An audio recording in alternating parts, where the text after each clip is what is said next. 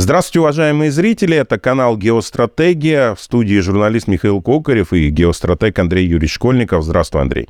День добрый. Андрей, э, хочу с тобой сегодня поговорить о Китае. Мы как-то уже затрагивали эту тему, ну, как-то вскользь, то есть не было еще плотной, полной передачи. Кто-то нагнетает о том, что Китай в скором времени обязательно захватит восточную часть России. Кто-то говорит о том, что Китай будет разбираться с Азией. В общем, много различных вопросов. Как ты считаешь, действительно ли у Китая, который вот буквально на днях прекратил быть самой большой страной в мире, теперь э, Индия самая большая страна в мире, там буквально хотя бы 5 миллионов, но факт есть, со стареющим населением Китай, может ли он себе позволить в ближайшее будущем, ну, скажем, 20-30 лет, э, в историческом будущем, естественно, начать захватывать какие-либо территории, включая территорию России? Да, давай поговорим. Тем действительно постоянно всплывает, поскольку, ну, Китай большой, Китай страшный. Мы по а, обычному своему принципу, чисто в рамках стереотипного мышления, прикидываем, что Китай раз в 10 больше нас, поэтому обычный перенос, масс было бы в раз в 10 больше, это я часто говорю, мы бы захватили весь мир. Но вот эта логика здесь не работает. Всегда Китай, Индия, ряд других территорий плотно населены, население большое, но экспансии от них не было. Чисто в силу свойств общества, географии, возможности проживания, требований. То есть это абсолютно другой подход, абсолютно другой уровень жизни, другая психология. Это надо учитывать. С Китаем ситуация интересная – Весь 20 век, ну, второй половину 20 века Китай делал ставку на союз с США и догоняющее развитие.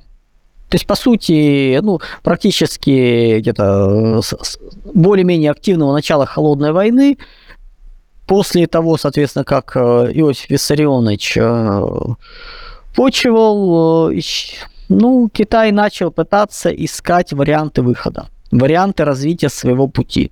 И потихонечку, потихонечку это вылилось в открытое противостояние с Советским Союзом, это вылилось в стремление встроиться в систему американскую. То есть, по сути, Китай стал частью западноамериканского мира Пакс Американо, его производственной частью, его, соответственно, фабрикой большой, и долгое время всех все устраивало. США допустили в свое время ошибку – им нужно было останавливать развитие Китая в районе где-то 2008 года. То есть, когда начался кризис 2008-2009 года, США должны были сделать то, что в свое время сделали с Японией.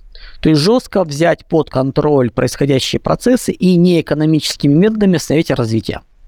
Напомню, что экономика Японии выросла в 5 раз за 15 лет с 80 по 95 год с 1 триллиона ВВП до 5 триллионов ВВП. И там осталось и до сих пор вот 25 лет никакого движения, даже уже больше 25 лет, никакого движения развития нет, она так и находится на уровне 4,5-5 триллионов долларов. То есть ей просто не дают расти не экономическими методами, там много чего интересного происходит, это как бы отдельно надо обсуждать. Но тот факт, что Китай упустили, начался кризис, все отвлеклись, начался разговор о том, что необходимо построение нового миропорядка, новой системы Бреттон-Вудс. Первые G20 в формате президентов 2008-2009 год как раз и делались для формата изменения Бреттон-Вудской системы, изменения ее институтов. Но, как мы понимаем, прошло 15 лет, а вот ныне там ничего не поменялось. Вот в районе года 12 в Соединенных Штатах прошло понимание, что Китай упустили, а Китай за это время сделал хитрую вещь. Он все ресурсы, которые у него были, бросил на развитие. То есть и логика была следующая. Конкуренция чисто экономическая в мире происходит, никакой другой особо нет, поэтому необходимо заложить э, производство, заложить объемы промышленные опережающие, и когда кризис пройдет, экономика опять будет открытая, и Китай просто завоюет все рынки мира. То есть у них, был именно, у них была ставка именно на то, что они захватят рынки по максимуму, еще больше, чем было. Если мы посмотрим на рост, начиная там, с 2009 года, то, по сути, весь мир э, стагнировал, то есть уменьшался или находился, например, на том же уровне экономика, а рост был в основном за счет Китая. То есть рост Китая был большим, значимым. Именно он э, обеспечивался за счет инвестиций внутрь страны. То есть у них 42-43% инвестиций э, капитальных вложений к ВВП – это в два раза больше доля, чем обычно по миру. То есть для восполнения и для обычного эволюционного развития необходимо 21-22% к ВВП инвестиций, капитальных вложений для развития. У них 43 десятилетиями. Ну, понятно, что они там показывают плюс-минус, вся статистика китайская – это отдельный разговор, но смысл в том, что они, грубо говоря, сделали ставку. Их ставка была бита, поскольку конкуренция шла не только за счет э, экономических средств. В октябре 22 года, как раз на 20-м съезде Коммунистической партии Китая, ничего на самом деле неожиданного не произошло. Произошло снижение влияния группировки, которая была ориентирована на более плотный контакт с Западом. Ну, условно говоря, их называют там комсомольцы, армейцы, шанхайцы, но не нужно думать, что это компрадоры. То есть не нужно воспринимать э, комсомольцев в Китае как наших либералов, компрадоров. Китайские комсомольцы исходят из тех же целей о том, что Китай должен стать первой страной мира, но медленно, без военного э, серьезного противостояния, то есть желательно экономически, за счет экономической конкуренции, и планы их растянут на 10-15 лет. То есть они как бы рассчитывают бесконфликтно это получить армейцы, стоящие, как бы, которых олицетворяет Си там, или стоящие за ним, они рассчитывают на то, что конфликты будут, по-другому ни, вариантов нет, и необходимо будет за счет этого проходить, брать, то есть тут как бы, ну, логика другая. Вот на последнем, соответственно, съезде из семи человек э, полностью четверо стали представлять фракцию Синзенпина армейцы, остальные шанхайцы, то есть это ну, представители региональных торгово-финансовых, по сути, интересов, то есть они тоже более мягкие, чем армейцы, но не такие, как комсомольцы. комсомольцы с Худентау были отодвинуты, убраны полностью, то есть сейчас, как мы понимаем, будет очень жесткая зачистка внутренняя идти, и от этого никуда не уйдешь. В чем, соответственно, проблема современного Китая? То, что он не может естественным мирным способом получить контроль над миром, как он рассчитывает. То есть как результат экономического развития. Собственно говоря, когда речь идет о двухполярном, биполярном мире, логика следующая, что сейчас Китай договорится совместно с Соединенными Штатами, они поделят мир на двоих, и будет всем счастье. С этими предложениями выходили в свое время Киссинджер, Бзежинский и много еще кто, но это нереально. Точка невозврата была пройдена вот аккурат после 2008 года, когда Китай начал вкладываться в то, чтобы стать э, лидером э, здесь и сейчас, по сути. То есть вот к этому времени он должен был стать экономическим лидером мира, и не просто бухгалтерски, но и по факту. То есть взять под контроль потоки. Это было делалось исходя не из структуры экономики, это было упрощенно делалось исходя из ее объема. То есть э, очень много экономических принципов и законов были нарушены. Ну как нарушено? Они были приведены в разбалансированное состояние в надежде на то, что дальнейший выигрыш позволит их сбалансировать. Это наподобие того, как в свое время была запущена в начале 80-х годов рейгономика за счет э, опережающего потребления, уходящего вперед. И смысл ее был в том, что, в принципе, как бы дать э, ускорение здесь сейчас, и потом за счет э, падения советского блока компенсировать разрывы и экономику сбалансировать. Но к тому времени, когда, собственно, Советский Союз э, пал в холодной войне, вопрос компенсации уже не стоял. То есть жадность э, стала нормой, и вместо того, чтобы как раз вот полученные ресурсы направить на балансировку и, и уменьшение аппетитов, аппетиты, наоборот, только возросли.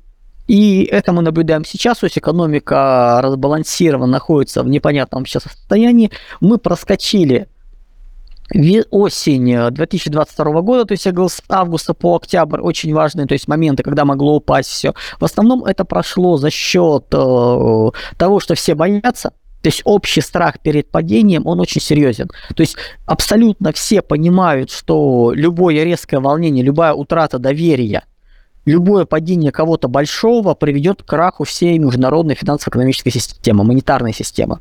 Это все боятся, все очень аккуратно, все смотрят на этот хрупкий мир и боятся дернуться. То есть никто не рискует играть на понижение. То есть, как бы сорвать банк. Вот настолько все запугано. Плюс это на уровне бизнеса, на уровне элит. Но как бы долго такое держаться невозможно, все хуже и хуже. На уровне простого населения сейчас идет логика, обратной дороги нет. То есть это когда человек плывет в море, и не закладывает силы на возвращение обратно. Вот сейчас обычные потребители живут в такой логике. Собственно говоря, события с э, принудительной медициной с 20, 21, 22 годом приучили уже мир к тому простое население, что будущего нету. То есть есть настоящее сейчас, будущего нет. Поэтому необходимость в том, чтобы пытаться резервировать что-то сохранять, уже нет. То есть люди начали жить абсолютно сегодняшним днем, не имея долгих горизонтов планирования. То есть, если мы посмотрим, то, по сути, как-нибудь разберемся, что-нибудь будет, деньги прилетят откуда-нибудь. То есть, вот, ну, прилетит друг волшебник. Вот так такая логика сейчас.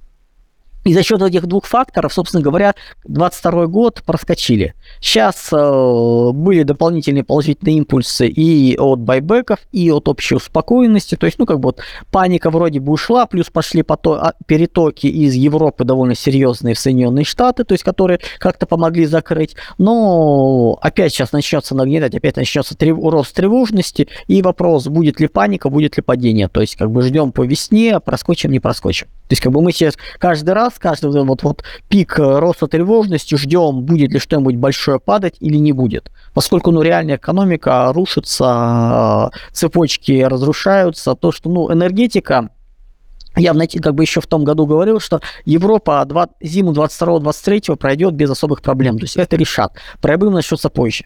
Самые большие проблемы будут на стыке 24-25 года, когда, собственно говоря, социальная система уже будет не держать этих ударов экономических и, возможно, социально-экономической катастрофы. То есть вот это, собственно, по миру. То есть, и когда мы говорим о том, что Китай хотел создать биполярный мир, логика была следующая. Китай исходит из длинных исторических периодов где он был наибольшей экономикой в мире, где 50% экономики в мире была китайской, собственно говоря, вот за исключением последних столетий так оно и было, за счет именно размера. И поэтому он искренне считает, что он центр мира, и исторически его притязания оправданы. И все вокруг должны думать точно так же, должны стать китайцами. Ну, то есть вот, вот так вот, в такой логике. И исходя из этого, они искренне считали, что естественным путем, экономическим, они станут первыми. Ну а потом за экономикой подтянется и военная сфера, и технологии, и развитие. Ну то есть такое обычное развитие. И Китай станет центром. Собственно говоря, довольно много и фантастических книг, и прогнозов как раз расходили, исходили из того, что 21 век это будет веком противостояния Китая и Индии, но там в основном еще демографический фактор. То есть э, большие э, тренды, медленные тренды, если сказать, они будут играть, на самом деле все много хитрее, и э, ну, мир системы китайской не получается. Слишком мир стал связан, слишком высокой, ну, как бы, и ограничен в развитии. Ну, то есть кризис конца капиталистического расширения, он достигнут. Плюс связанность такая, что мир система сорваться не может. Но Китай хотел. И проблема заключается в том, почему полярный мир невозможен у Китая и у США очень разные представления о нем. То есть Китай исходит из того, что биполярный мир это у Китая 50 э, процентов плюс одна акция от владения миром, то есть контрольный пакет, а США готовы дать 25 плюс 1. То есть блокирующий пакет, и не больше. То есть США оставляют у себя контрольный пакет, блокирующий Китаю. Китай должен остановить все свои направления развития, все свои инвестиции остановить, все вот планы по развитию будущему прекратить, пойти на, на падение мировой экономики, получить свой кусок мира, там четверть, условно говоря, и жить, поживать как бы в рамках глобального мира. Но для Китая это социально-экономическая катастрофа, это обрушение всего и вся. То есть Китай просто не выдержит такого резкого торможения. Это как на высокой скорости, разогнавшись по максимуму, просто впечататься в столб. Ну, вот, вот такой вот для ощущения для Китая. Поэтому для Китая недопустимо, для США тоже недопустимо, чтобы Китай стал э, контролирующим. Поскольку Китай продолжает расти, Китай продолжает развиваться, если дать ему больше, чем, не остановив развитие, то он будет продолжать наглеть, наглеть и наглеть. Следующая проблема Китая – это накопленные проблемы противоречия. Очень серьезные. То есть догоняющее развитие – это некрасивая сказка. Это на самом деле дикая проблема, если оно не доведено до конца.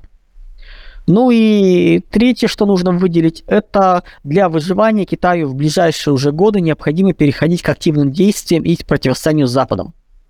А воли пока может и не... Вопрос, хватит ли на это воли. То есть противостояние должно быть активное. И вот об этом мы сейчас, собственно говоря, и поговорим. Начнем с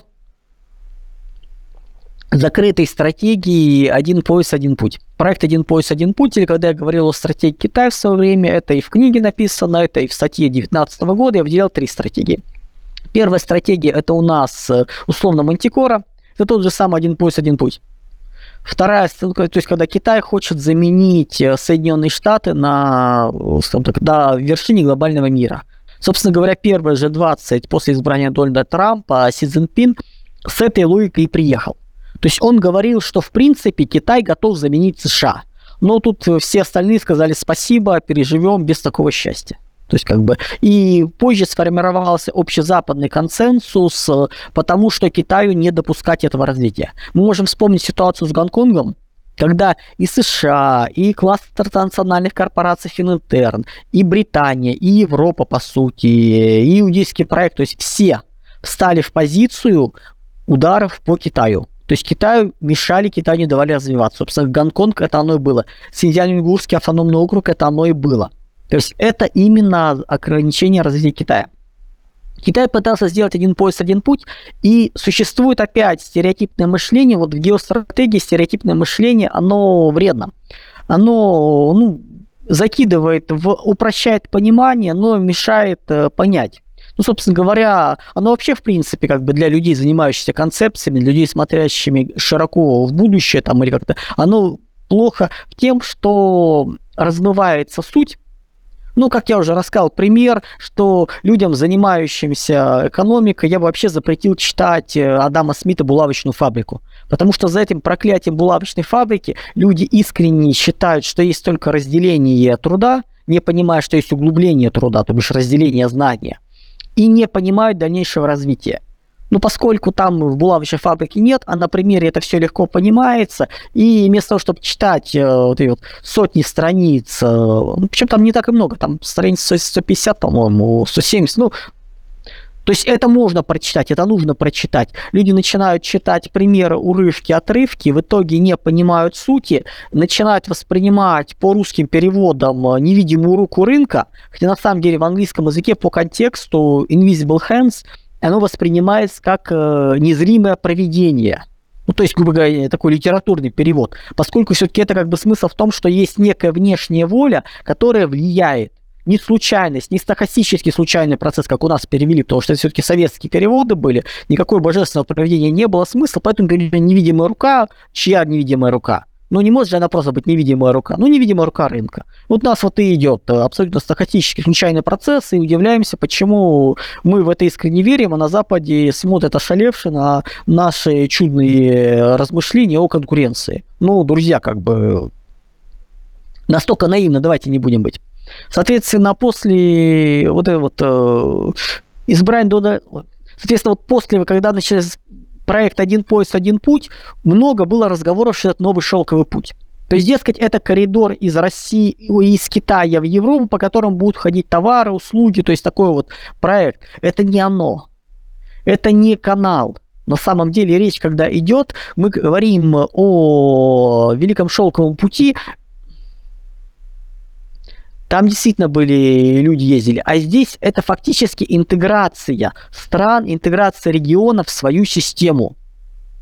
То есть, по сути, когда мы говорим о новом шелке, ну, один поезд, один путь, это вот все территории, куда пришел Китай, должны стать центром большого ну, китайского мир-системы. То есть Китай собирался строить внутри глобального мира Пакс Американо, Пакс не знаю, там, чайно, чайниз, как там по латыни вот это вот, вот будет, э, да, строить мир, Пакс Китай, называется, э, поиграем с вами, и, который потом должен был прорасти и уничтожить американскую гегемонию. То есть он собирался свою гегемонию создать. Он не собирался никаких торговых путей, то есть это другая логика. Он именно пытался интегрировать эти страны в свою, поэтому единой судьбы более правильно. Но у нас это все пыталось перевестись как э, транспортный коридор. Нет все интереснее. Соответственно, в ближайшие годы мы понимаем поэтому, что все разговоры о том, что Европа будет деиндустриализироваться, производство пропадает и прочее, для один пояс, один путь, это было бы ерунда. Какая разница? Какая разница Европа? Не нужен рынок сбыта. Нужна единая система, замкнутая на Китае, где Китай на вершине. Вот это была логика. Понятное дело, что этого ничего сделать не дали. Если мы посмотрим, когда тут периодически говорят, что у России нет союзников, друзья, а кто союзники у Китая? Найдите, пожалуйста, страны, которые являются союзниками Китая. Их нет. Есть условно говоря, более-менее вассалы, есть э, страны, которые, в которых китайская диаспора, так называемая бамбуковая ветвь, контролирует экономику, но это все равно не Китай. Все равно политически, геополитически они ориентированы не столько на Китай, сколько продолжают ориентироваться на глобальный мир. Это особенность глобального мира, в котором начинает, который начинает распадаться, да, что страны-повстанцы не имеют особо союзников. Есть нейтралы, более-менее, по одной простой причине. Те, кто восстает против, они понимают, за что они борются. У них ставка большая, но и выигрыш большой. Для стран, которые там средние, малые или вообще лимитрофы, для них смена хозяина, она ничего принципиально не дает, то есть рост небольшой, но, условно говоря, не в разы, как у стран, которые претендуют на лидерство, а на десятки процентов, но риски крайне высоки. Поэтому до последнего все страны, малые и средние, будут держаться, стараясь никак не влезать, стараясь не использовать, ну, как бы, вне этой системы быть, не пробовать, отбрыкиваться до последнего. Вот для Китая то же самое характерно. У Китая нет постоянно, у Китая нет союзников, у Китая нет поддержки. В рамках его интеграционных процессов куча участников, но эти же участники находятся в рамках других интеграционных процессов. Регулярно Вьетнам, Корея и Индонезия, да даже страны вроде Таиланда, Мьянмы, Ирана, они входят в какие-то интеграционные процессы Китая, но они также входят в интеграционные процессы других. Также входят в англосаксонские интеграционные процессы, американские. По одной простой причине не раскладывать яйца в разные корзины, и не более. И когда начинаем говорить, что вот э, союзники, ну, у Китая тоже нет союзников. В принципе, их не может быть. До тех пор, пока мир не развалился, вот все это болото, остальное, будет в лучшем случае испытывать нейтралитет э, положительный, в худшем э, нейтралитет отрицательный или полностью присягать существующему гегемону, как это делает Европа, не пытаясь реализовывать собственных амбиций, собственных проектов. Соответственно, в ближайшие 5-7 лет э, Китаю нужна внутренняя перестройка на фоне всего этого. То есть Китай вот эти вот накопленные вложения, которые дикие, которые сделаны на то, чтобы получить, э, фактически создать свою мир-систему, они не окупаются. Сейчас этот один пояс, один путь распался на отдельные маленькие проекты, ну, условно маленькие, для так гигантские, но в рамках общего, на части, и эти части уже не структурированы, они живут каждый по своему, по-своему, и Китай подходит к ситуации, когда ему нужно будет э, переходить от логики стратегии Мантикоры к логике или США минус 70 лет, повторение США пути э, середины века, то есть когда они формировали свой, собственно говоря, пан-регион, потом ставший мир-систем, ну, мир-систему, по сути, формировали, вот Китаю нужно начинать это делать. Причем не экономическими средствами, прорастая существующем глобальном мире, как делал э, Вашингтон внутри британского мира. То есть в свое время США простали внутри британского мира Пакс Британика, создавая свое. Вот Китай то же самое хотел, не получилось. Поэтому нужно будет распавшиеся осколки собирать. Это более жесткий, более тяжелый путь. Ну и решать внутренние проблемы тоже очень важно. Проблема Китая заключается в том, что они находятся в Цуцванге. То есть любое их э, сильное действие по отношению к Западу, как э, на поддержку, так и на разрушение, обратными связями бьет по ним самим. И причина этого догоняющее развитие. Если мы посмотрим на рисунок, то и отметим просто принципы догоняющего развития, это на самом деле очень серьезный перекос. Это дисбалансы у нас по горизонтальной оси, ну, условно говоря, там масштаб экономики, по вертикальной мы ставим технологический уровень экономики, получается очень интересный момент. У нас производство в догоняющем развитии и доходы потребления очень разны, разнятся. Условно, люди, работающие в рамках первого, второго, там, третьего тех укладов, получают, как будто они сельские жители или первый уклад. То есть люди, работающие на металлургическом заводе, получают, как будто они продолжают работать в селе. Люди, которые начинают работать в машиностроении, получают, как будто они начали работать на текстильной фабрике. Разница очень существенная. И получается ситуация, когда на экспорт большая часть продукции в рамках э, систем догоняющего развития идет на экспорт, Она внутри не нужна. Часть внутри, но сырье, материалы, переделы собираются со всего мира. С менее еще развитых стран. Для внутреннего потребления. И получается фактически ситуация, когда очень высокий экспорт, очень высокий импорт, дикий дисбаланс структуры потребления и спроса. И это мы можем даже наблюдать на Китае, когда у него начал появляться средний класс китайский, когда стало развиваться, по сути, четвертый уклад, то есть машиностроение. Но по уровню доходов этот средний класс соответствовал второму, третьему укладу. То есть разница между укладами была серьезная. И это является нормой, на самом деле, для всех догоняющих экономик.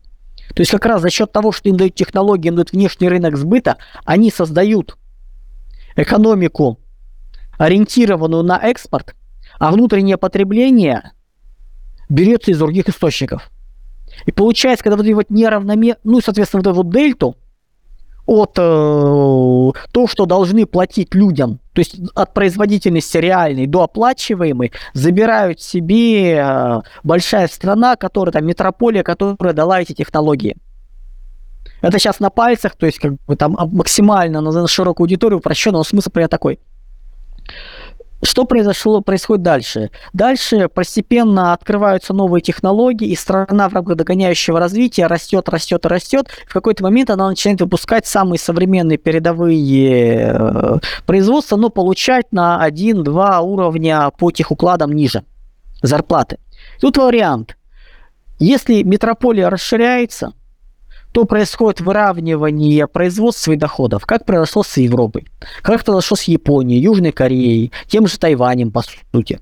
То есть у них какой-то момент догоняющее развитие было перестроено в нормальную экономику полноценную за счет расширения метрополии общемировой. То есть размер экономики мир системы капиталистической расширялся, метрополию можно было увеличивать, и приближенных поднимали наверх.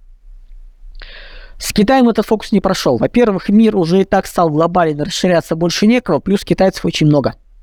А они рассчитывали. То есть, не понимая вот этой вот разницы, этой дельты, они не понимали, что, ну, как бы, что это невозможно.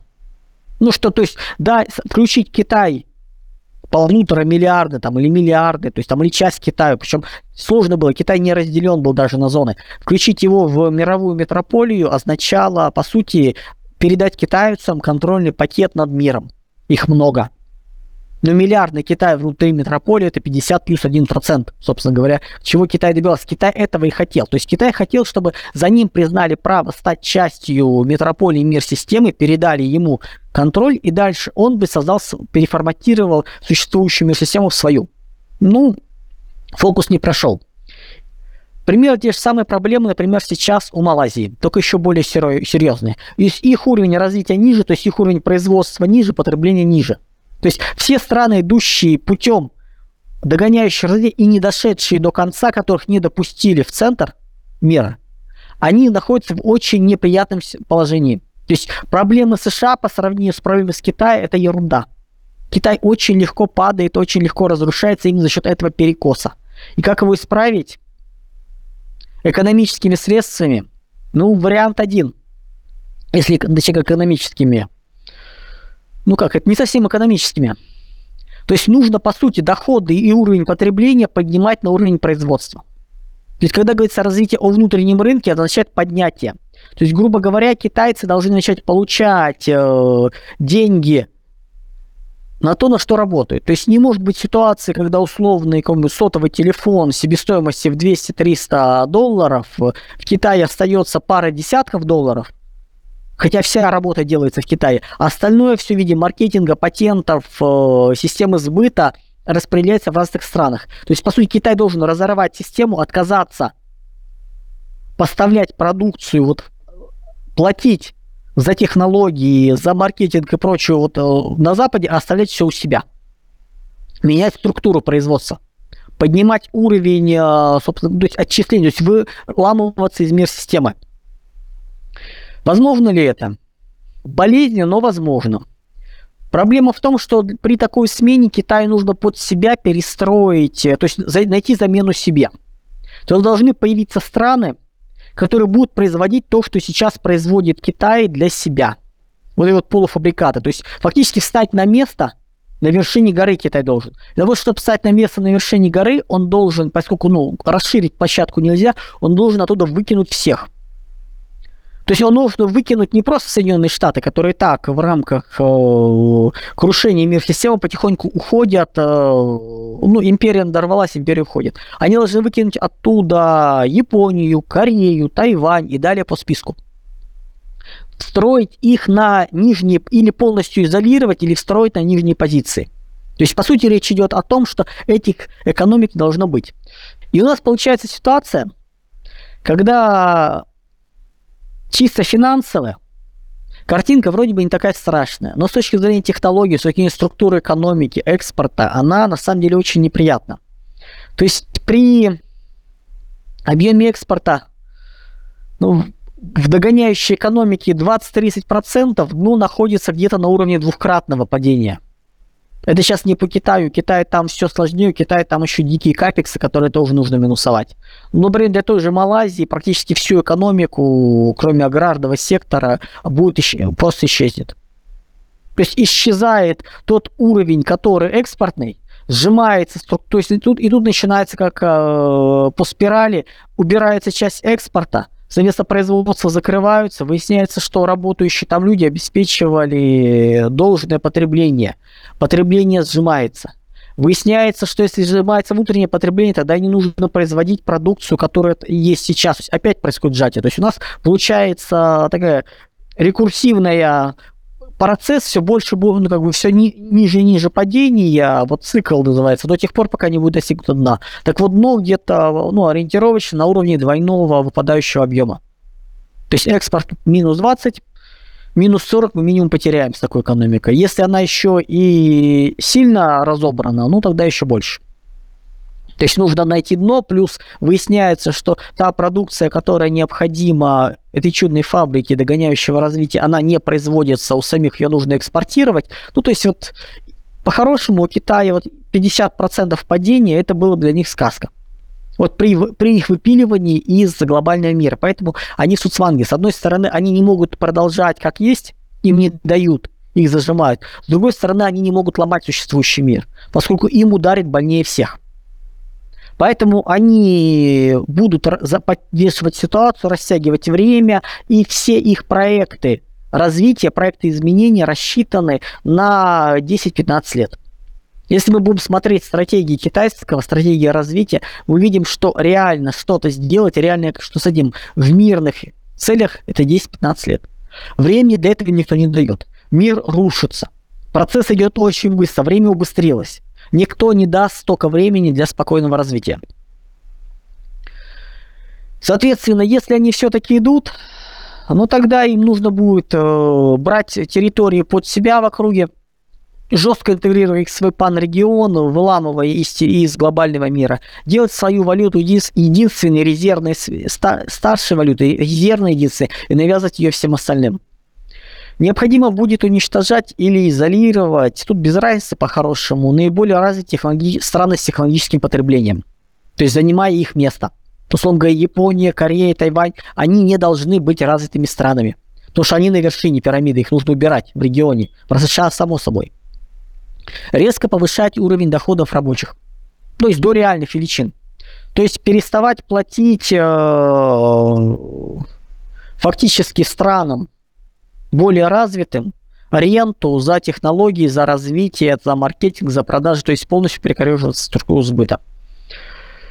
И увеличение нужно поставки простой продукции, менее технологически развитой, аграрной, то есть чтобы забивать как раз потребление нижних уровней, которого будет исчезать.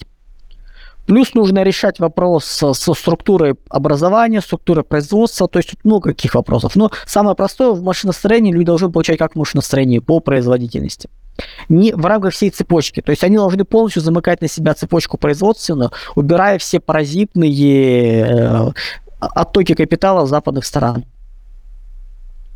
Понятное дело, что в этом чудном э, действии Пекину будут мешать и США, и Япония, и Индия, и Южная Корея, то есть практически все. То есть все, кто есть вокруг, все, кто понимают, к чему это приводит, будут очень активно этого мешать. Для того, чтобы решить вопрос, чисто экономически не выйдет. Китаю необходимо переводить к агрессивной политике. То есть э, идти по жесткому пути.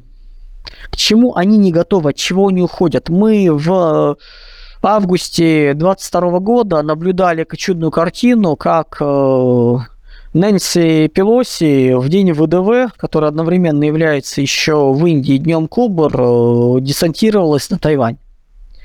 И Китай оказался в психологическом плане не готов к жесткому противостоянию. Именно психологически не готов. А это очень важный момент. То есть теперь, да, понятное дело, там э, были потом разговоры на лестнице, были «держите меня семеро», но сама ситуация, конечно, была забавная. И ничего с этим как бы, ну, то есть э, психология должна быть. Этой психологии не было. То есть это вот головокружение от успеха в последние годы, наблюдение, что Россия не боится противостоять Западу и США, сыграло злую роль. Не подготовились.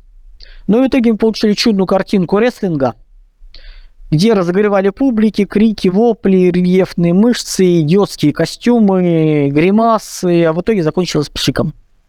Ну, то есть, как бы даже, знаете, в мире постмодерна войны так не начинают. Я понимаю, когда одна из сторон, в мире много, ну, много примеров, изображает из себя клоуна, чтобы, ну, сформировать казус были. Но чтобы две одновременно, такого бреда, конечно, не было еще.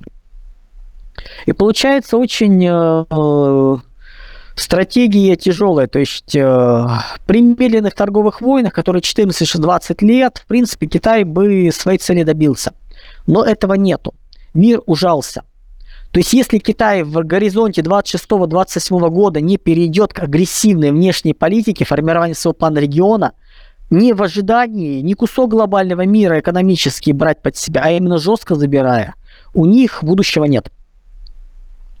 И это давайте понимать и четко для себя еще раз отметим, что по сути у нас получается очень такая интересная для Китая ситуация, что биполярный мир в рамках естественного развития невозможен, мирного получения просто невозможен. Структура не позволяет, это противоречит интересам всех. Ну, как Китаю это интересно, но все остальные против этого. И у Китая нет ресурсов, сил продавить это. У Китая дикие внутренние противоречия – и для выхода из них, для того, чтобы Китай удержаться хотя бы, ему нужно, во-первых, решить внутренние противоречия, во-вторых, переходить к активным действиям для захвата своего панрегиона формирования. Не в глобальном мире. В глобальном мире никто не даст Китаю дальше продолжать жить. Как только, Китай, как только США, Запад возвращает внимание, переключает с России, они тут же начинают давить Китай. Вот по тем же самым принципам, что и нас. Блокады, санкции, ограничения, это все будет. То есть пока Китай, соответственно, это на себе не испытывает, очень радуется в позиции третьего радующегося, ну, понимая, что его не бьют. Но это все вопрос такой. Поэтому давайте, соответственно, посмотрим с точки зрения перспектив именно развития Китая, экспансии Китая.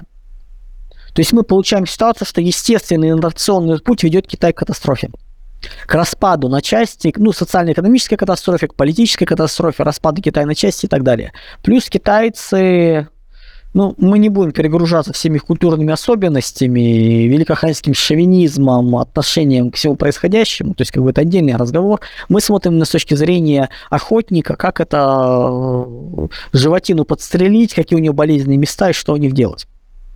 Вот Китая проблема в том, что ему нужно очень быстро формировать свой будет панрегион начинать. Немедленно, когда все само соберется, у Балтова я, имея много времени в запасе, этого времени у них нету. И возникает вопрос, куда они могут пойти? Самый, на самом деле, ну, правильный ответ от Юго-Восточной Азии. И Австралия. Не Сибирь. Не Средняя Азия. Сейчас разберемся, почему. Плюс, если мы посмотрим действительно на союзников Китая, на те, кто, грубо говоря, есть, э, мы увидим, что особо нету их. Ну вот, в принципе, нет. И ситуация для Китая ну, очень может сложиться по тому же варианту, что и для Европы. То есть США, они уже в всех доктринах подписали, прописали, что основным противником является Китай. Четким, понятно, то есть Россия, да, вот, вот есть здесь, но это не основной, основной Китай. И в их доктринах появляется перенос центра тяжести военных ресурсов именно для противостояния с Китаем. Э, прелесть ситуации в том, что Китай исторически, э, как правило, в силу менталитета стремится не начинать военных действий, если у него нет двухкратного преимущества.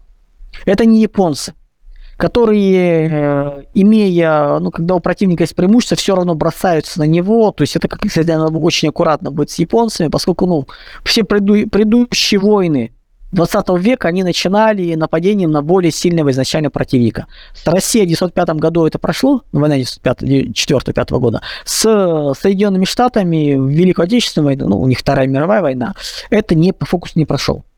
Но как бы вот эта вот логика э, у них прорывается.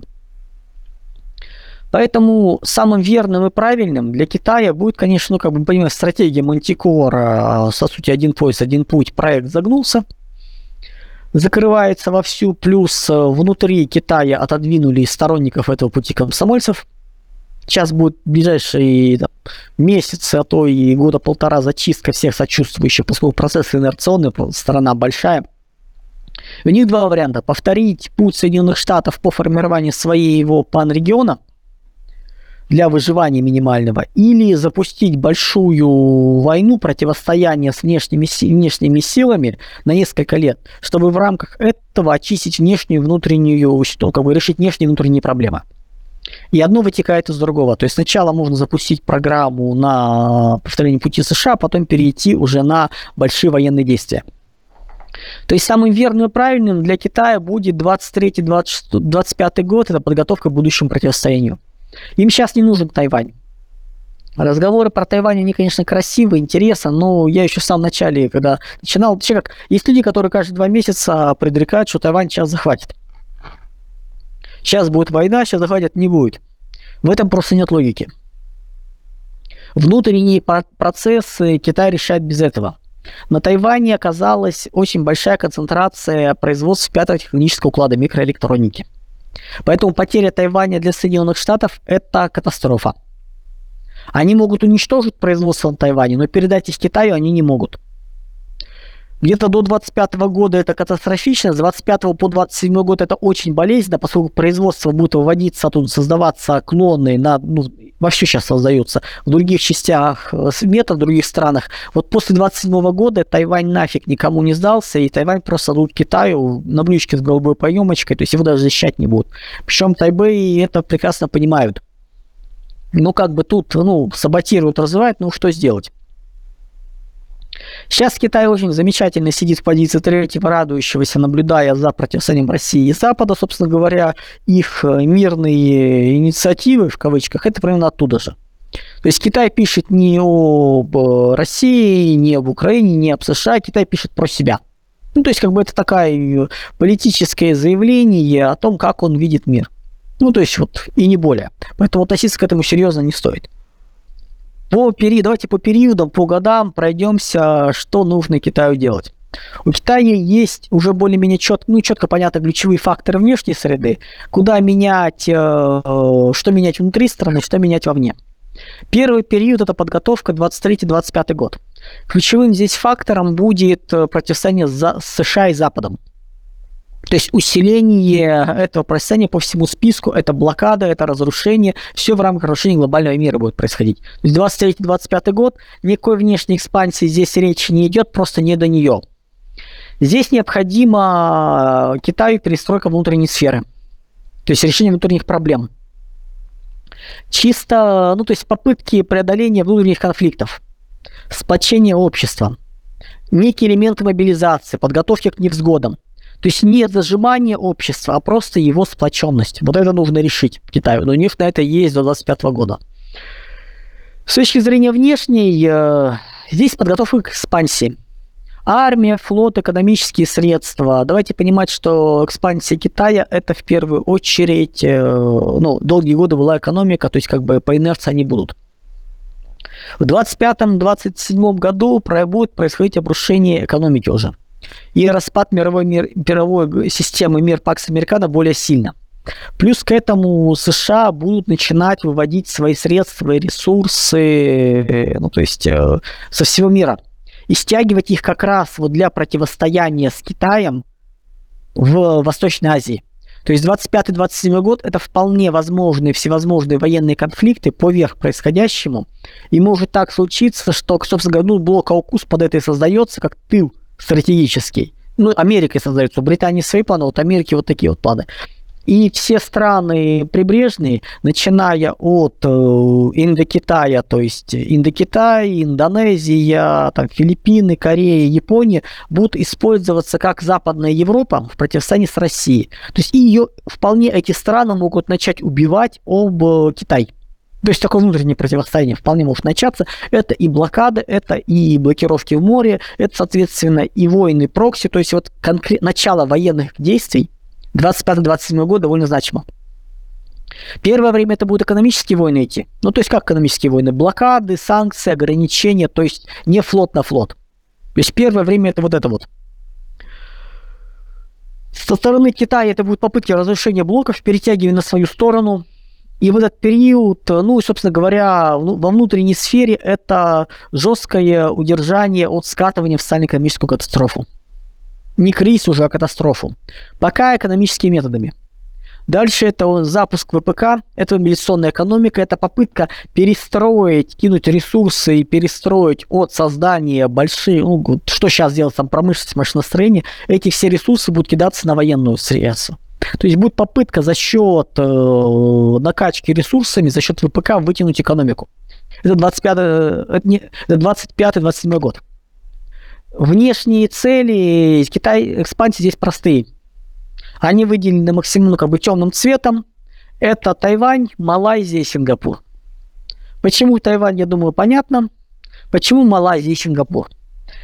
Это территории с очень, ну, Сингапур вообще с э, преобладающим китайским населением, Малайзия с населением чуть меньше четверти китайским. Плюс это городское население, это контроль культуры, это контроль экономики. Если мы вообще посмотрим, на самом деле, на экономику Юго-Восточной Азии, то есть это Индокитай, Мьянма, Таиланд, Лаос, Камбоджа, в меньшей степени Вьетнам, это Малайзия и Индонезия, это Филиппины, то в этих странах э, есть такая чудная вещь, как бамбуковая ветвь. То есть это китайская диаспора, которая занимает вот в регионе в целом от 2-3% населения, но контролирует порядка 70% экономики.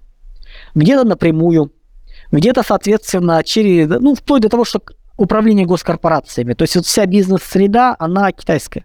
Причем эта китайская диаспора не в том смысле, что это китайцы текущие материковые, нет. Она формировалась в виде беженцев из, импер... из имперского Китая, из Китая Гаминьдана, бежали от коммуни... коммунистов. То есть это вот беженцы китайской... китайцы, которые в этих странах остаются, начинают делать свой маленький бизнес, начинают лавочников, за счет общей сплоченности торговли только со своими выталкивают с внутренних рынков э, местное туземное население, и в итоге через какое-то время захватывают экономику полностью. Как, собственно говоря, произошло. Регулярно их чистят, регулярно идут погромы, но они опять восстанавливаются. Вот это вот скрытый резерв, э, ресурс Китая, который очень активно выстраивает с ними сейчас связи, то есть это возвращение э, этих ребят э, в лоно общей китайской цивилизации, то есть это как бы вопрос будет решен. То есть мы понимаем, что это как бы козырь, который для уничтожения которого странам э, местным нужно, пока влияние военное Соединенных Штатов есть, просто жестко делать э, погромы и зачищать китайское влияние. То есть национализацию пройти всего и вся, и китайцев изгонять. Пока это вопрос, э, ну, ну скажем так, ближайший год-два это вопрос станет актуален. То есть китайские погромы по Юго-Восточной Азии, когда происходит падение уровня жизни, ухудшение, и вот на этом всем фоне возникает вопрос, а кто в этом виноват? И тут видно торговцы, которые этническое меньшинство, которые, собственно говоря, контролируют экономику и живут лучше. Вот по ним будет удар.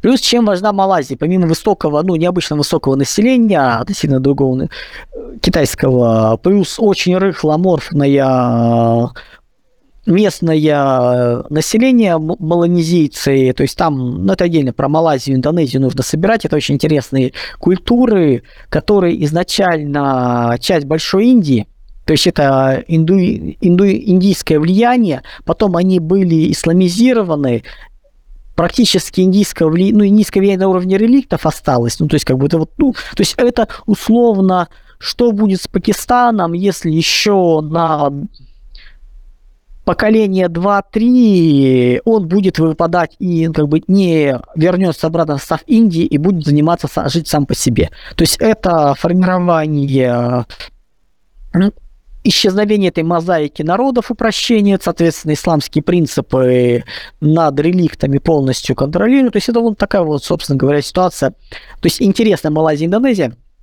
В общем, если мы посмотрим на карту, то мы увидим, что Малайзия, по сути, с двух сторон, э, если Китай берет Малайзию, он э, получает контроль над Индокитаем. Мьянма, Бирма, Лаос, Биржа, Камбоджа, Вьетнам, они все оказываются зажаты с двух сторон. Плюс это контроль над Малакским проливом. То есть это вот все в рамках второго этапа, это 26-30 год, это вот сюда вот нужно будет уже, вот эти территории захватывать. То есть 25-27 год это Тайвань, Малайзия, Сингапур, следующий переход, собственно говоря, вот уже переход от просто выживания, вот Тайвань, Малайзия, Сингапур нужны для выживания минимального. Следующий этап – это переход на стратегию США минус 70 лет, то есть повторение опыта США. Это 26-30 год начинается, этот период продолжается. Это будет происходить на фоне ослабления постепенного влияния, а после и ухода США из региона. И все страны местные начинают пытаться проводить независимую политику. То есть исчезает зонтик, исчезает давление. И вот в этот момент Китаю нужна экспансия, ему нужно брать под себя Индокитай – то бишь весь Индокитай, помимо мимо Вьетнама, то есть на карте это показано, и также Иран плюс Пакистан, ну и Персидский залив, то есть с нефтью. Для чего, я думаю, брать э, Индокитай, понятно. Это аграрный сектор, это э, еда, продукты нижних, э, соответственно, переделов, нижних укладов для общей экономики, это вынос сюда производств, Плюс это более-менее, то есть такой буддийский проект, то есть территория буддизма, плюс надо понимать, что в Китае буддизм э, практически, ну, как бы минимально, на самом деле, всего несколько процентов классического буддизма. Китай – это государство нерелигиозное, то есть его основу составляет э, конфуцианская этика. То есть это морально-нравственный кодекс, это, по сути, чиновничья меритократия и много еще чего. То есть это вот именно этическая структура. И иероглифическое письмо удерживается. То есть разные народы, там 7-8 диалектов, которые, по сути, языки, ну, то есть там разница между диалектами, как, например, между там, испанским и шведским языком. То есть вот такая вот, то есть когда мы говорим китайские диалекты, это вот на уровне европейских языков не индоевропейские все-таки, ну, европейские языки, то есть западноевропейского языки, там, германская, арманская группа, то есть вот между ними такая вот разница, между диалектами в Китае. Но за счет единой письменности иероглифической, где говорится по-разному, пишется одинаково, они удерживают свой контроль. То есть как бы культура держится. Вот 26-30 год – это этап как раз, когда экспансия внешняя, все это проходит на фоне военных действий, открыт, открытых уже военных действий. Если 25-27 год, там просто нахлест периодов, поскольку может начаться раньше. То есть это не жесткий переход, то есть там как бы есть промежуточный. Вот для 26-30 года, причем, с этим обратите внимание, это довольно близко. Ну, то есть экономически заканчивается давление э, раньше, но военные могут начаться и быстрее. Это примерно такая ситуация, как происходит у нас в восточном, ой, в северном Причерноморье. Когда я предполагал, что проблемы там начнутся на год-полтора позже, ну вот примерно то же самое можно сейчас здесь. И внутренней сферы Китая очень важно это переход к прямым насильственным методам удержания контроля. То есть то, что было отрабатывалось в 2020-2022 э, году с карантинами, с зажатием и прочее, с мобилизационными, это все здесь и сейчас. То есть насильственные методы удержаться, консервация избыточных гражданских мощностей, просто вот жестко – ну, вплоть до того, что людей э, ну, на подножный корм, выселение из городов, массовое переселение, то есть это как раз вот период 26-30 год, то есть это будет очень серьезное испытание, оно нужно. Если они проходят, то тогда получается, что территория Китая, собственно говоря, сам Китай, весь Индокитай, без Вьетнама, Малайзия, то есть проливы, и Индия, Пакистан – Индия, Пакистан тоже важны, это энергоресурсы раз, плюс Пакистан – это отсечение от развития Индии. То есть Индия много больше нервирует соседство с Китаем, чем Китай нервирует наличие Индии, но отсечение через Пакистан – это прощение Индии в эксклав, полуэксклав морской. Плюс э, Китай нависает над самыми развитыми районами Индии через горы. Если бы Тибет был независимый, многие бы проблемы и взаимодействия Китая с Индией бы не было. Здесь слишком большая граница, слишком называется протяженная, и нет буфера. Вот Тибет мог бы быть буфером. Для Индии отсутствие независимого Тибета – это очень болезненный момент, чисто психологически. Именно поэтому, несмотря на громадное побережье и возможности, вместо того, чтобы развить флот, Индия много больше ресурсов тратит на сухопутную армию. И это не связано с Пакистаном, это именно страх перед Китаем подсознательный. Дальше у нас 30-й год – это переход на стратегию «Великая жертва». Очень тяжелая болезненная стратегия, то есть не конкретные военные действия локальные, а именно большие уже действия. Пойдет ли туда? Пока к этому, ну, это очень тяжелая, сложная вещь, и пока как бы рас, ну, возможность этого не очень ясна. Суть ее в том, что Китаю, ну, во-первых, на общем фоне это в мире будет, начнется процесс восстановления экономики в рамках технологии 4-5 укладов. Но в новой цепочке, новая география. Ну, собственно говоря, пан-регионы формироваться вовсю будут. 30-35 год как раз, то есть границы будут. У Китая внутренние проблемы не реализованы полностью. Но во многом да. То есть если к этому времени за счет экономических и неэкономических средств экономика Китая будет перестроена на военный лад, на мобилизационную экономику, убраны основные проблемы, тогда у Китая есть шанс. Если это будет продолжаться еще внутренняя борьба, которая будет выходить там в распад страны, то есть если могут держать, тогда, ну, извините, все. Во время великой жертвы внешне, если до этого были внутренние все-таки изменения, здесь будут во внешнем. То есть победы, необходимы будут победы в войнах и разрушение, деиндустриализация конкурентных экономик, развитых экономик. Условно говоря, страны антикитая. То есть антикитай – это Япония, Корея, Вьетнам, то есть это страны, которые раньше были в культурном пространстве Китая, то есть они долгое время были частью фактически китайского Большого Китая – с иероглифической системой, с конфуцианской этикой, где-то переработанной, где-то нет, где-то это было столетие сопротивления, как тот же Вьетнам. Кто хочет посмотреть, что такое, ну, у нас периодически пытаются создавать морально-этические кодексы на свой патриотизм и идеологию писать, посмотрите Вьетнам. Вас ждет много очень интересных открытий, насколько там это проработано, насколько там это все серьезно. То есть для понимания, вот там это создавалось. То есть это я не знаю другой такой культуры в мире, где патриотизм настолько в чистом виде, настолько чисто, рафинированно выстроен. То есть это, ну, знаете, этому можно учиться, и это надо уважать. У других поменьше, то есть как бы они не были настолько серьезно под давлением Китая, как это происходило, но от иероглифического письма полноценно Япония и Корея отказались чуть больше ста лет назад, ну, там плюс-минус несколько лет, условно говоря, но до сих пор э, многие вещи все равно его используют, но как бы официально он уже ушел. То есть там э, в свое письмо перешли. Но для Китая они остаются дикими китайцами. И Япония, и Корея, и Вьетнам это дикие китайцы, которые раньше были частью Китая, для китайцев. То есть, как бы, ну, надо понимать. Но для выживания Китая, для развития, ему нужна деиндустриализация центров развития вокруг него в восточном полушарии. И Соединенные Штаты закрываются, уходят, решают свои проблемы самостоятельно, Европа деиндустриализуется, Британия не способна сама построить, то есть ей как бы долгие процессы, основные конкуренты в Юго-Восточной Азии. Поэтому их нужно ну, обнулять. Собственно, Китай будет. То есть цель Китая по этого периода это захват Кореи, Вьетнама, Индонезии Филиппин для развития. То есть 30-35 год им нужно взять под контроль Объединенную Корею, Вьетнам, Индонезию. Это будет болезнь, это будет с войнами. Плюс это будет война с той же Японией. Но пока, как бы, собственно говоря, это будет происходить, то есть, ну, на фоне. Если мы смотрим 30-40 год полностью, там опять наложение периодов, это нужно понимать, что возможен как бы вариант и сразу со всеми воевать то это уже формирование, ну, это уже не просто формирование плана регионов, это уже начало новой конфигурации и связанности и запуска шестого уклада.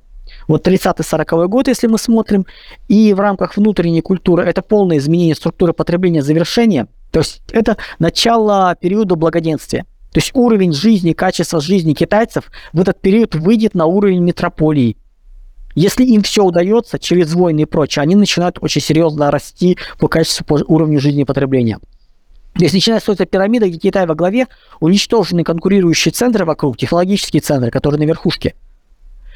И взятие под контроль, э, то есть как бы вот оставшихся вокруг территорий, то есть это Япония, это Австралия и это Средняя Азия.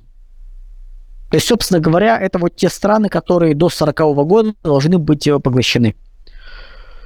Ну, а дальше нас уже после 35-го да, вот года, уже когда там 35-40 год, 40-50-е годы, это уже мир панрегионов, региональных держав, там уже начинается борьба панрегионов. То есть, если вы посмотрите вот на картинку, которая есть, по сути, она как раз показывает э, ту территорию, которую в максимум Китай должен взять под себя, чтобы обеспечить свое развитие. Теперь возникает вопрос, почему это так страшно окружающим странам и не может быть, э, ну, взяли союз, заключили, объединились. Э, давайте посмотрим, каковы цели и видения Китая в отношении всех этих чудных территорий. Их самобытности, сохранности. Ну, начнем, наверное, с Тайваня. Тут все понятно. Это полная интеграция в Китай как неотъемлемые его части. То есть тут э, военно-экономическо-культурных никаких разниц между Тайванем и другими провинциями не будет. Технологически он очень, ну, Тайвань нужен, это получение уникальных производств пятого уклада. Следующий этап, который будет, это Малайзия, Сингапур, ну, Сингапур меньше, сон Малайзия, Индокитай, э, Мьянма, Бирма, Лаос, Камбоджа – это с точки зрения технологий, технологии интереса особо никакого нет. Ну, что-то чуть-чуть там в Сингапуре, но не более. То есть, как бы там, да, понятно, в Сингапуре есть и роботизация и прочее, но это все-таки для Китая не будет особо значимым. Плюс Сингапур маленький, из него при потере контроля над ним британцы везут все, как они вывозили сейчас из Гонконга. То есть бегство будет, плюс из Малайзии тоже бегство будет, кстати если из э, территорий именно буддийских э, стран Индокитая там э, население более-менее останется, то Малайзия, Сингапур это будет в случае угрозы миллионный исход, а то и ну, даже на миллионов 10, может быть, если из Малайзии. То есть просто массовый исход местного населения, которое не хочет с китайцами. Это британское содружество, это Британия, это Австралия на уровне апартеида. То есть, ну, вот, вот эти вот вещи вполне возможны. Вот для, соответственно, Малайзии Сингапура и Индокитая в военном плане это военный блок создания подчинения армии. То есть будут, собственно, созданы китайские там Варшавский договор или китайская НАТО. Ну, то есть такой вот аналог. Эти страны пойдут именно как младшие союзники, армейские.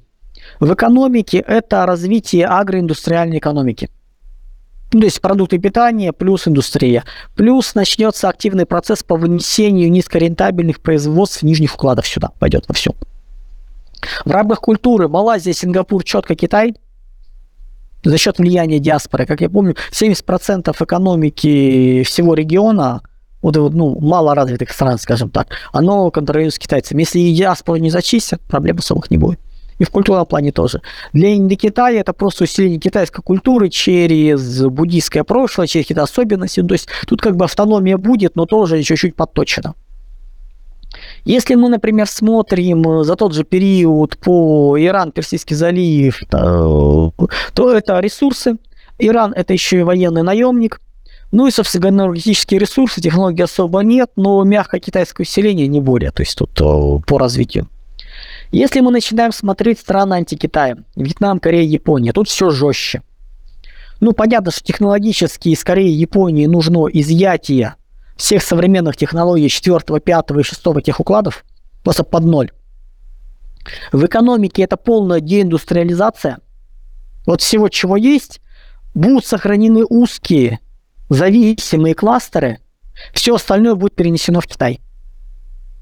То есть вот местный уровень потребления будет уходить, низкое бу- уровни будут оставаться. То есть для этих стран это утрата всего и вся. Ну, в первую очередь для Кореи и Японии. Вьетнам тут больше будет идти по общей логике Индокитая, то есть что выносить туда. Но вот именно, выра... то есть по сути Корею и Японию будут выравнивать по экономике со странами с Мьянмой, Бирмой, Лаосом, то есть Вьетнамом. То есть вот такой вот уровень их будет балансировать. Тех будут чуть-чуть подтягивать, но не сильно. просто меняя зависимость. То есть они продукцию будут отправлять не в Японию, а в Китай. Промежуточных нижних пределов. А, Кита, а Корею и Японию будут ронять на их уровень. Ну вот это вот мы понимаем, что это будет, то есть насколько это громадная катастрофа. То есть это будет еще более жестко, чем в 90-е годы произошло в Советском Союзе. Вот, вот такая. Плюс, принимая во внимание сильные антикитайские традиции и воинский дух всех трех стран, это полная демилитаризация. То есть, если страны Индокитая будут интегрированы в блок, здесь четко армии даже не будет. То есть то, что сделали американцы с Японией, демилитаризация, вот это вот будет повторено в более жестком варианте и по отношению к Корее, и по отношению к Японии и Вьетнаму. А если вы посмотрите армии Вьетнама, Кореи и Японии, они очень даже не маленькие. То есть это, по сути, выдергивание хребта. Поэтому эти страны очень не хотят становиться Китаем. В части Индонезии и Филиппин, в принципе, то же самое, что и с Индокитаем, то есть это военный блок, это агроиндустриальная культура, и себе просто сразу их взять не получится. С Австралией интересно. По сути, Австралия будет рассматривать, будет переселенческой колонией Китая. То, что мы говорили в свое время о Новой Британии, переселении англосаксов в Британию, формировании там центра, вот это же самое будет Китай воспринимать в виде Австралии. То есть перенос части военного потенциала Китая туда, десятки миллионов переселенцев – это не будет из серии «там остались э, существующие граждане и продолжают работать, Китай забивает ресурсы». Нет. Китай будет создавать второй Китай. Переселенческую колонию со всеми китайскими вопросами. Соответственно, интегрируя все остальное Индокитай между, и Индонезию между ними, то есть вот зажимая с двух сторон. То есть он будет, грубо говоря, создавать второй центр, который будет вот весь этот макрорегион зажимать и делать Китаем. Вот Австралия – это переселенческая колония с десятками миллионов переселенцев. Природные ресурсы, энергоносители, развитие новой метрополии – это все будет здесь. И военная часть Китая, потенциал переселиться сюда. Ну и Средняя Азия – это, в принципе, никакой военного интереса, поставка ресурсов и разрушение тирского единства. То есть это вот основное. Ну а дальше все остальные территории – это уже э, мир панрегионов, борьба и не более. Я думаю, понимание, насколько местным странам э, от такой перспективы станет хреново, я думаю, да, ну, понятно. То есть вот, вот это все, причем это видим мы, вне этой исторической э, традиции, вне этих культур, а для них это должно быть, э, ну, на уровне просто вот политической, э, ну, ну, настолько очевидно что я удив... Понятно, что везде есть прокитайские партии, поскольку, ну, должны раскладывать яйца всех корзинах, всегда называется, может, получится пересидеть, если нет возможности, зачем умирать, можно переждать, ну, как Япония находится под Соединенными Штатами и ждет шанса вырваться. Вот это в их логике вполне возможно. Но желание заходить туда самостоятельно ни в коем разе. Вызывает вопрос, что делать России? Экспансия в Сибирь. Возможно ли? Вот исходя из всего, что было сказано, я думаю, понятно, что в среднесрочной, ну как среднесрочной, перспективе 23, 23 40 года Китаю нужны не громадные природные ископаемые и территории, которые нужно осваивать, нужно строить, а ему нужно плотное население, перенос мощностей, сельское хозяйство, технологии, все это максимально корректно, и это должно очень серьезно окупаться. То есть, если бы России, Россия не была державой, Китай, конечно, пытался бы схватить э, на будущее Сибирь, но не на текущее. То есть в текущие 10-15 лет Сибирь Китаю не нужна. Тот поток ресурсов, который идет сейчас из России в Китай, он не, в разы его увеличить не получится. Это время необходимо. Это необходимы ресурсы на освоение. Плюс, если оно появляется, для Китая это не решает стратегических проблем. У него проблемы внутренние и внешние совершенно другого уровня. Поэтому с точки стратегических перспектив, Сибирь это очень далекая перспектива для Китая, для экспансии. Да, если бы она не, не прикрывалась ядерным зонтиком, да, но воевать из-за нее, имея возможность и так получать в рамках экономических взаимоотношений от России эти ресурсы, он не будет, даже часть не будет. Плюс воевать с ядерной державой способны уничтожить, а уничтожить Китай ядерными средствами несложно. Это Посейдон около побережья, волна смывает нафиг, следующая э, плотина три ущелья, туда ракеты, обрушение нафиг э, этой плотины и смывается второй стороны. То есть Китая нет, основные районы просто гибнут. Ну, для понимания уязвимости Китая в военном плане именно при столкновении с ядерной державой. Поэтому Сибири, да, конечно, нужно развивать. Мы должны понимать, что следующий цикл развития мира, противостояние все-таки это Тихоокеанский регион, туда нужно пересели, переходить. То есть новый центр это там три четыре центра агломерации, построенные как сухопутные авианосцы, э, на Дальнем Востоке России нужно. Столица на юге Сибири России нужно. Но это как бы такое противосто... не противостояние с Китаем будет, это будет именно понимание бесперспективности противостояния. То есть этим нужно заниматься будет. Да, понятно, в мире панрегионов в 40-е годы мы перестаем быть уже сонными союзниками, все как мы, мы перестаем быть уже в 30-е годы. В 30-е годы мы становимся не положительный нейтралитет, а просто нейтралитет, даже отрицательный нейтралитет. В 40-е годы тем более отрицательный нейтралитет. То есть вот Сибири, если мы будем развивать Сибирь и Дальний Восток, то проблем никаких не будет. Если нет, ну, друзья, тогда, соответственно, ситуация будет неприятная. Тогда через там 40-е годы вопрос возникнет. Так что вот такой вот у нас увлекательный мир. И получается, давайте подведем итог. Если Китай не хочет исчезнуть, ну, под обломками распадающегося глобального мира, то 26-27 год он э, должен начать открытую экспансию, захватывая Таилань, Тай, Тайвань, Малайзию, Сингапур. Следующие цели Индокитай, а также Иран, другие страны. После этого уже появляются антикитай, Япония, Корея, Вьетнам и Австралия.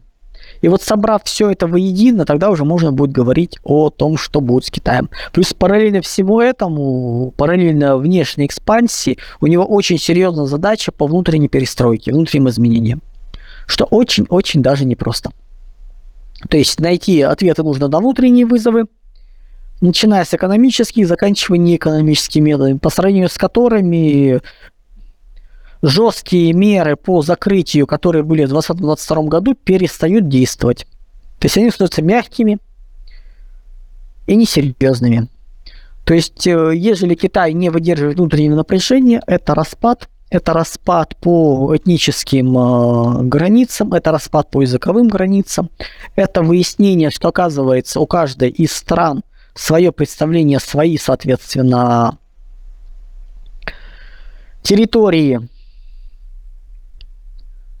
своя история. Ну и дальше смотрим, наблюдаем. В этом случае, как мы уже обратили внимание, у России остается шанс на взятие под себя, ну, формирование с антикитаем отдельного панрегиона, это 30, ну, начало 30-х годов где-то. То есть, в принципе, здесь, да, ценой э, разрыва таких мяг, мягких связи с Китаем, перехода в негативный нейтралитет, мы можем туда зайти, взять под себя Японию, Корею, Вьетнам.